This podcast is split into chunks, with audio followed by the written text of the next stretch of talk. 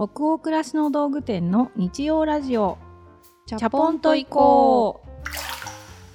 7月22日日曜日の20時になりました。こんばんは。ナビゲーターの店長佐藤と。アシスタントの吉部こと青木がお届けします。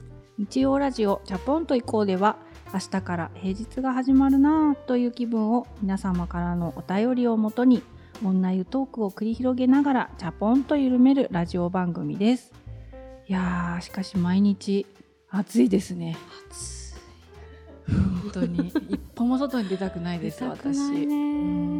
でもなんか一旦出ちゃうと汗かいて気持ちいいって今年は思えるようになりました、えー、なんか最近一皮むけてきてるね。抜けてきてるかもね、うん。でもご飯が食べれません。やっぱ疲れてんのかな汗かいて気持ちいいってなってんだけどなんかげっそりしてんですよねちょっと。そっか食べられないのはちょっときついですね。ねあの私今日仙台帰りなんです。うわおかえりなさたいだいま。そういえばいませんでしたね。そういえばっていうぐらいの存在の薄さですか私社内で。いやいや。いやいやいや。いやいやおかえりなさい。ただいま帰ってきました。あの先週末は家族で沖縄に旅行に行ってまして、うんうん。沖縄から戻ってきたらそのまま今度、あのお客様とお会いするトークイベントを仙台で今回開催させていただいたんですけど、そのために、えー、と昨日から仙台入りして今朝また新幹線小町はやぶさか帰りははやぶさだったかなに乗って帰ってきて今ラジオを収録しております。う。わー忙しい。なんか忙しい人みたいな忙感じだよね。ねまあ今日だけなんですけど、飛び回ってる感出てたね飛び回ってる感が出てるのもうん。本当今週だけなんですけど、しかも半分お休みだったしね。はい、おしゃべりしまはい、しょう、はい、でね。楽しくあのーだらっとおしゃべりしたいと思います。はい。今週は夏休みにまつわるお便りをたくさんいただいていたので夏旅についておしゃべりをしたいと思います。早速お便り見ますね。長野県のドムドムさんからです。夏休み間近ということもあり今年の夏はどこに行こうかと計画を立てるのが今の楽しみです。店長佐藤さん吉部さん旅のいい思い出や失敗談はありますか？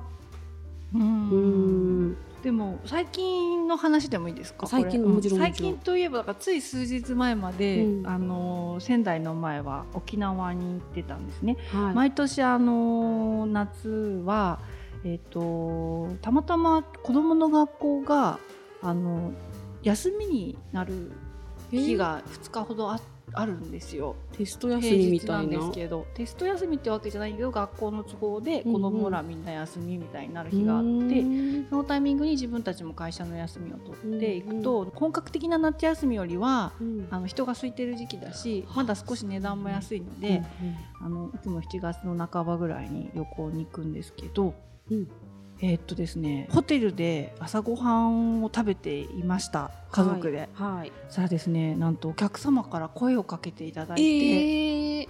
そのお客様は、えーっと佐賀から、はい。えーご両親の還暦のお祝いで来てるっておっしゃってたかな。えーあの私があの血眼になってね朝ごはんどれ食べようかなと思って探してたらですね 必死で。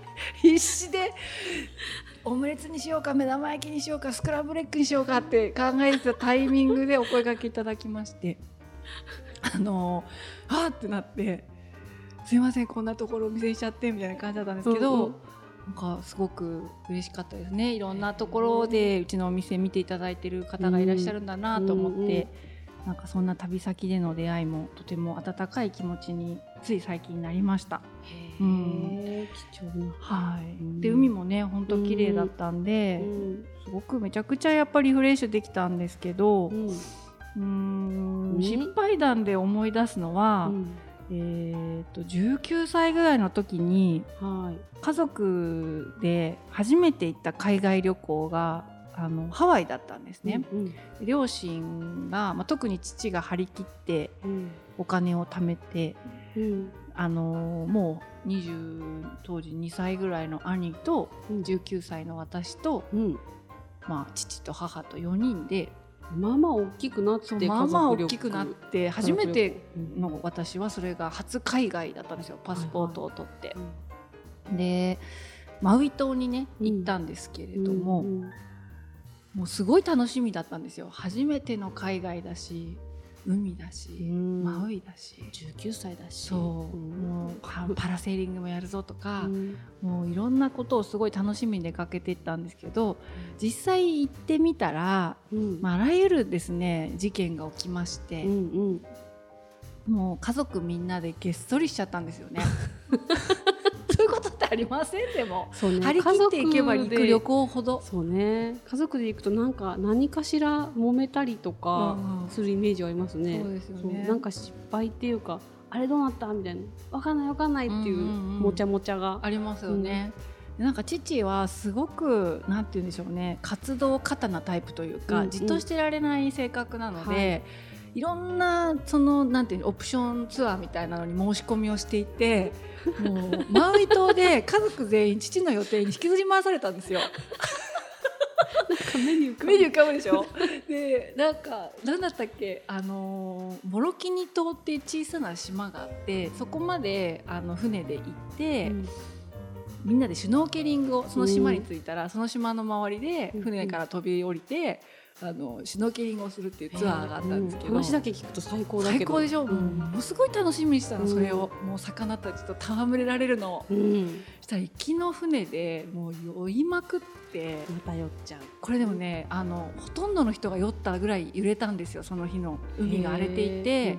まあ、本当40人か50人ぐらいが参加したツアーだったんですけど9割の人が酔うっていううわもう地獄絵図みたいな船の上の状況になりまして、そのうちの家族も、まあ、漏れなく4人中3人が酔ったんですが、ーうん。父だけはもう自律神経が強いんで めっちゃ元気で船に乗ってる人中酔ってるのに父だけがその船の上で振る舞われてるバーベキューの肉を食べまくりビールもガンガン飲むっていう安定感をですねすごい。発揮していてその後まあ陸地に戻ってからも、うん。ずーっと体が揺れてるんですよ。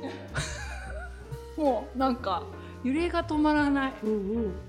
でもお父さんは元気。元気。へえお父さんなんでそんなに私たちを辛いツアーに連れ回すのみたいな感じで 非難合々だったんですけどね、でもこの間その沖縄行った時にすごいホテルの中でラウンジにでお茶してたらすごいいい風が吹いてきて、うん。その時にあなんかマウイ島っぽいなって思ったんですよ。うん。その爽やかな風が、うん。ああの旅のマウイ島の感じとすごく近いなと思って。当時はもうこんな旅行なんかそんなに楽しめなかったよって父には結構かわいそうな言葉をたくさん浴びせちゃったんですーけど、うんうん。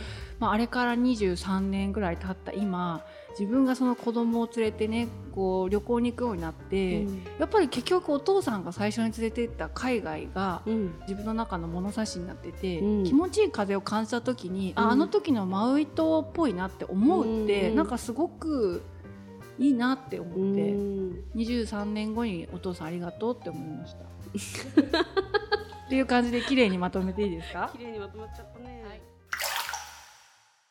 もう一つお便りを紹介しますね、はい。愛知県のさなぎさんからです。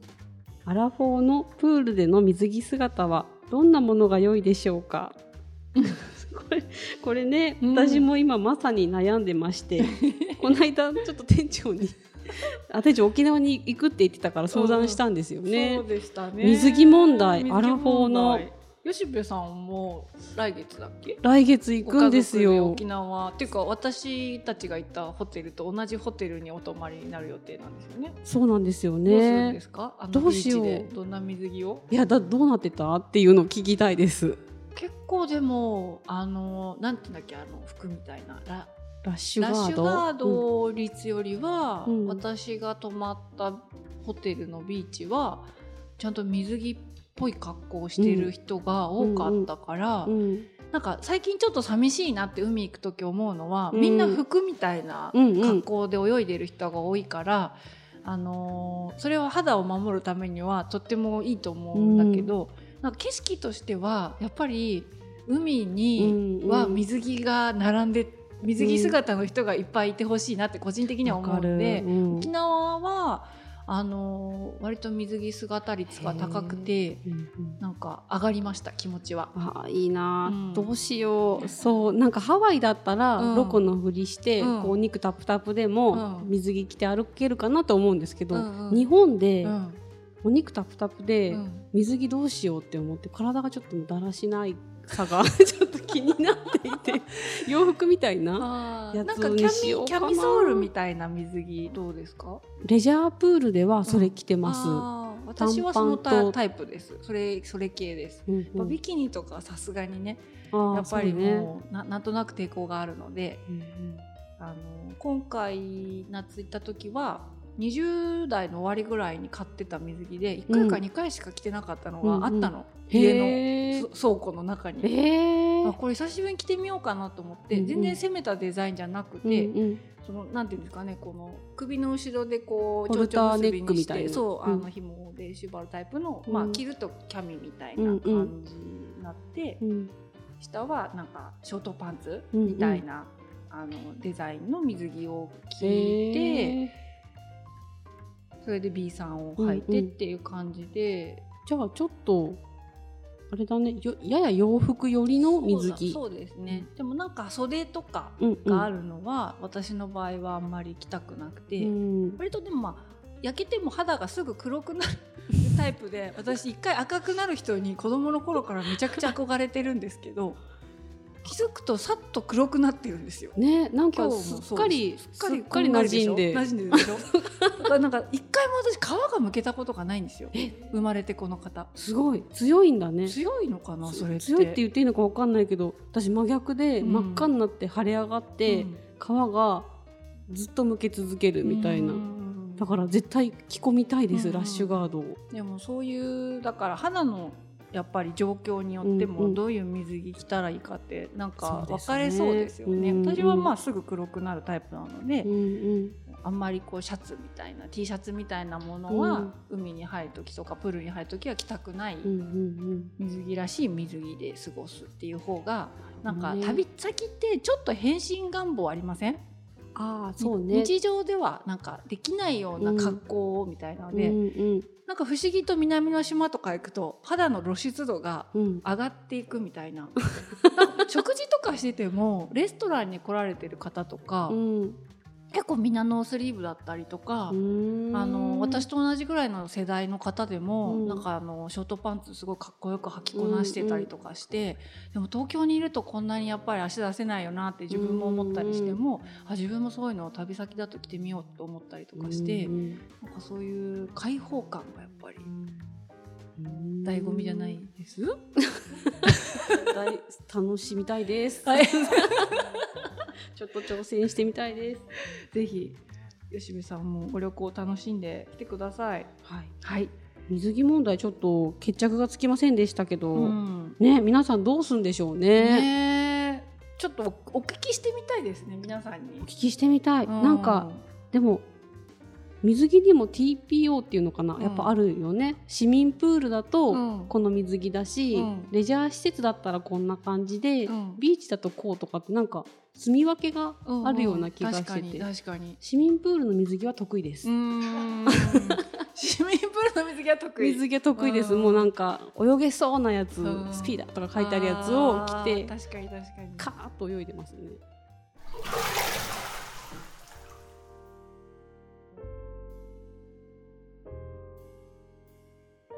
さて今夜の日曜ラジオチャポンと移行はここまでです。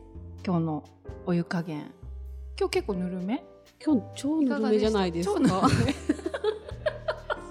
何の話だっていう水曜までぬるくなっちゃった。